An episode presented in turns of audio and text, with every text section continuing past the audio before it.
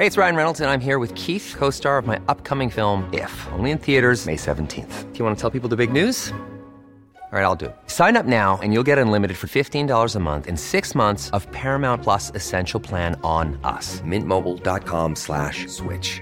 Upfront payment of $45 equivalent to $15 per month. Unlimited over 40 gigabytes per month. Face lower speeds. Videos at 480p. Active Mint customers by 531.24 get six months of Paramount Plus Essential Plan. Auto renews after six months. Offer ends May 31st, 2024. Separate Paramount Plus registration required. Terms and conditions apply if rated PG.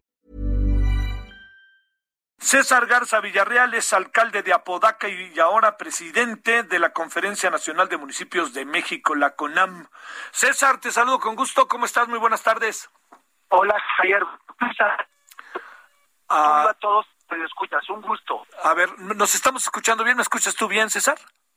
Yo te escucho perfectamente, Javier. Perfecto. Bueno, el municipio, César, es el origen de la comunicación entre gobernantes y gobernados. Es importantísimo, ¿no? Y todos los municipios que hay en el país y que tú lo encabeces, me, me parece sin lugar común este que, que es importante el cargo, ¿no? Es muy importante, sobre todo en las circunstancias que prevalecen en el país, eh, Javier. Mira, sin duda los municipios hemos sido eh, el rostro en la pandemia de la autoridad para la gente. Eh, la persona que muere un familiar y necesita sus gastos eh, funerarios, pues no va con el presidente de la República ni con el gobernador, va con su alcalde. O la familia que no tiene salud social, va con su presidente municipal. O el costo de la vacunación, simplemente, todo lo que son las sillas, los tolos, toda la logística, ha sido con cargo a las finanzas públicas municipales fuera de presupuesto.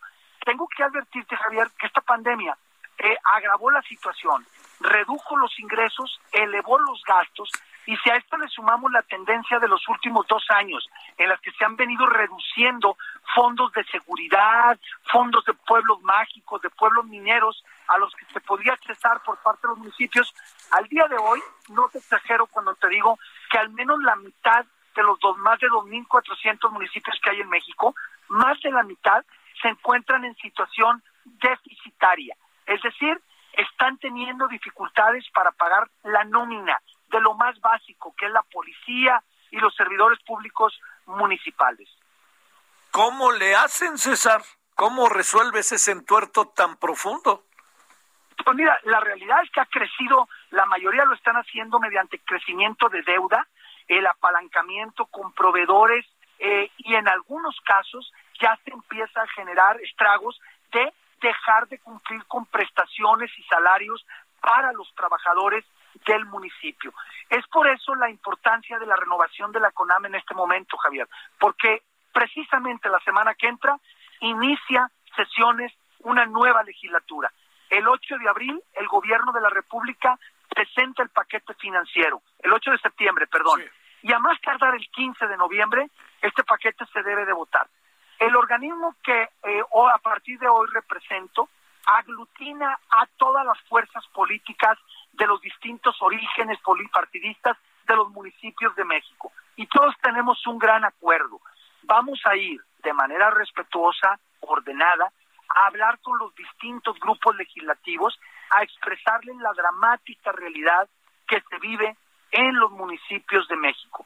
Tenemos la esperanza de que haya una reconsideración de la política centralista financiera que se ha manejado en los últimos años y de que se reconozca esta situación de emergencia financiera en la que se encuentran la mayoría de los municipios de México. Uy, uy, uy, es un asunto delicado porque vivimos con un gobierno que apela sistemáticamente a la austeridad, César Garza. ¿Cómo, cómo hacerle para persuadir al gobierno federal y a los gobiernos estatales que también, como diría, te acordarás, Silva Herzog hace muchos, muchos años, traen un problema de caja? Sí, Javier, pero no es un tema de dispendio o austeridad. Simplemente te diría, el costo de la logística de las, vac- de las vacunación en todos los municipios metropolitanos de México la pagaron los ayuntamientos.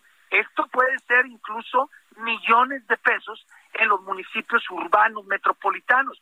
Simple y sencillamente, si a eso sumas que se eliminó el Fortasec, que es el Fondo de Aportaciones para la Seguridad, y se redujeron el Fondo Metropolitano, paulatinamente se le han venido quitando recursos a los municipios. Simplemente se trata de reconocer esta realidad y generar algunos mecanismos compensatorios. Incluso, Javier, esta no es una causa que abrazo de manera personal. Yo represento a Podaca. Apodaca es el segundo municipio más grande de Nuevo León. Es un municipio industrial. Sus calificaciones financieras son triple, triple A, perspectiva estable, y está entre los 20 municipios más sólidos financieramente de México. Pero reconozco que hay una realidad mayoritaria en el territorio nacional que contrasta severamente. Los municipios turísticos no solo bajaron sus ingresos, sino además aumentaron sus gastos, han tenido que apoyar a las familias de la gente que vivía del turismo con recursos que no estaban en el presupuesto. Y igual eso ocurre con gastos médicos y con gastos de vacunación. Eso los ha llevado a la quiebra técnica prácticamente. Ahorita hablaba con la alcaldesa de Acapulco de extracción de Morena, que ella fue la anterior presidenta de CONAM, y me decía, eh, estoy a punto de suspender el pago de salarios a la burocracia municipal porque no tengo dinero para pagarles. Entonces, esa es la realidad que se vive en nuestro país en este momento, Javier. Híjole. A ver, César, y hay que tocar puertas, hay que ¿con quién hay que hablar? O sea, es el presidente, son los legisladores que tienen que cambiar el presupuesto que bien vendrá eventualmente, es con Rogelio Ramírez de la O, secretario de Hacienda. ¿Cómo, se va deshaciendo? En la medida de lo posible, ¿eh? ni siquiera creas que te estoy diciendo, César, que se va a resolver del todo, pero en la medida de lo posible, ¿cómo se puede ir resolviendo este entuerto? Mira, primero, Javier, es quitándole la carga política. Esta no es una batalla contra el gobierno federal, mucho menos contra el presidente, ni contra ningún partido político. Es una causa legítima y justa de los municipios de México. Y en eso tenemos un gran acuerdo. Sabemos que la situación no es fácil ni para el gobierno federal ni para los gobiernos de los estados, pero es mucho más dramática para los municipios. ¿A quién tenemos que buscar? Inicialmente es muy claro, Javier. Vamos a la Cámara de Diputados. La Cámara de Diputados tiene una nueva composición. Hay una frágil mayoría del grupo legislativo del gobierno.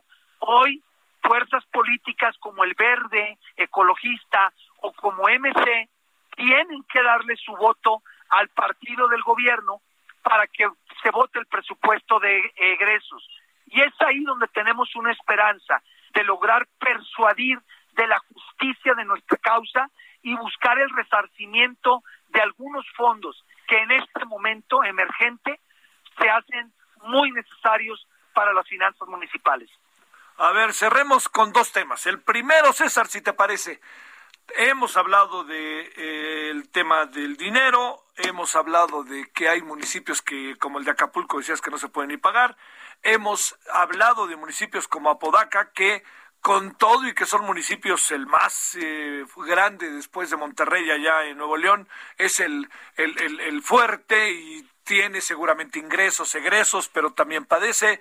Hablemos de eh, en un municipio como Apodaca, te diría yo, ¿dónde están las virtudes y defectos? ¿Dónde entrarle? Porque no supongo que los eh, eh, los ciudadanos de Apodaca no casualmente te religieron, que hoy en día no es tan fácil reelegir a alguien en un municipio como lo vimos en las pasadas elecciones, César.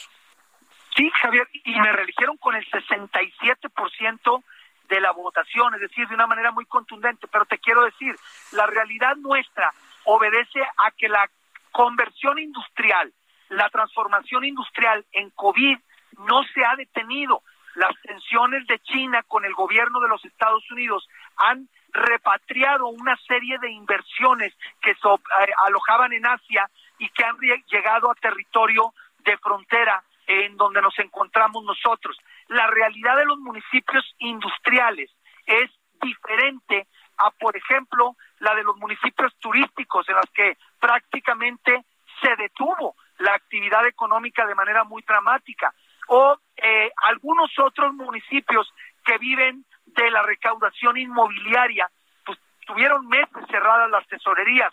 Entonces, cada municipio tiene una realidad diferente. La realidad es que la gran mayoría de los 2.400 municipios de México están en este momento viviendo una situación dramática. El día de hoy acordamos, Javier, la celebración de un foro por semana con cada una de las características de los municipios. Empezaremos con los pueblos mágicos. Son 132 pueblos mágicos en México, que desapareció el fondo de pueblos mágicos que complementaba sus ingresos y les permitía tener en buenas condiciones urbanas estos municipios. ¿Qué está ocurriendo con ellos? Pues que aparte de la crisis del COVID, se les está cayendo eh, la posibilidad de mantener sus pueblos bellos, iluminados, y esto va a ir alejando cada vez más a las personas que los visitan. Y luego vamos a seguir con los municipios metropolitanos, y luego con los municipios mineros, y luego con los municipios rurales. Oye, eh, a ver, este, fuiste presidente municipal también de, Guadalupe, ¿no? Fui alcalde, de Guadalupe 2012-2015. O sea, llevas, llevas, vas a llevar, perdón, tres, seis, nueve, doce años como alcalde en diferentes este, municipios, ¿verdad? Así es, yo me defino como un servidor público municipalista eminentemente, amo mi trabajo, estar cerca de la gente me parece una hermosa forma de ejercer la, vocación del servidor público. En algún momento que fui servidor público estatal, me costó trabajo el estar tan lejos de la gente, porque mi trabajo era de regulación de otro tipo. El alcalde es para eh, andar en jeans, andar en una camisa cómoda, salir a visitar colonias todos los días, recibir audiencias, conducir el gobierno municipal es una actividad maravillosa. Su mayor problema es que vivimos en un país profundamente centralista y si el municipio no tiene la fortuna de tener una fuente propia de ingresos, entonces se vive en una estrechez económica impresionante. Sí, sí, sí, sí, sí. Cerremos con un tema que a lo mejor en tu caso se da mucho, se da poco, pero todos sabemos lo que padecen los municipios con el tema, César, de seguridad. A ver, ahí, ¿qué hacer? Mira, el primer tema es coordinación, Javier. Creo que en los últimos años eh, perdimos terreno en ese sentido.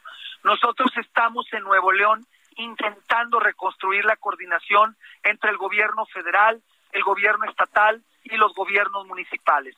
Por un lado, nosotros los alcaldes tenemos que enfrentarnos de manera prioritaria al robo común, a los delitos comunes de convivencia, a la violencia y demás. Pero te pongo un ejemplo. La carretera que comunica Monterrey con Laredo es nuestra principal aduana terrestre en México. Pues tenemos células de la delincuencia organizada que le quitan las camionetas a las familias o que roban los camiones de carga o que secuestran a las personas. Y esto es algo que le corresponde a la Guardia Nacional. Necesitamos que ellos hagan también su trabajo, su misión. Tenemos que volver a la coordinación, a entendernos y a actuar de manera coordinada y conjunta. Está difícil. ¿Tiene remedio el PRI? Mira, Javier, yo te digo, eh, en la pasada elección en mi municipio, yo gané con el 77% de votos. Ganamos dos diputaciones federales y tres locales. Todo lo que estaba en disputa en Apodaca lo ganó el PRI. Nunca hemos perdido una alcaldía en toda la historia desde que existe el PRI. Yo creo que es el modelo de servidores públicos, el perfil de servidores públicos. Hoy vemos a expriistas en Morena, a expanistas en MC, hay una mezcla, un gatopardismo político impresionante. Y lo que termina definiendo el éxito de los partidos es el perfil de los militantes. Un militante que le sirve a la gente siempre será una oferta atractiva para el elector, esté en el partido que esté. César Garza Villarreal, ¿cuándo tomas posición? Como pues las dos cosas, para primero para la CONAM y luego para eh, la ratificación allí en Apodaca. Hoy tomé posesión en la CONAM y estoy en, en, funciones como alcalde de Apodaca y el 30 de septiembre se renueva el siguiente periodo de tres años como presidente municipal en Apodaca, Nuevo León. César Garza Villarreal, gracias que estuviste aquí en 98.5 de FM Heraldo. Es un honor grande y te quiero decir algo, Javier. Dime. Te respeto y admiro como uno de los pilares del periodismo contemporáneo en México. Para mí es un honor eh, tener esta entrevista contigo. Me, me, me, rebasas, me intimidas y aunque no lo creas a mi edad me sonrojo. Este, muchas gracias, César. Abrazo fuerte, Javier. Abrazo para ti, muy agradecido, ¿eh? Gracias.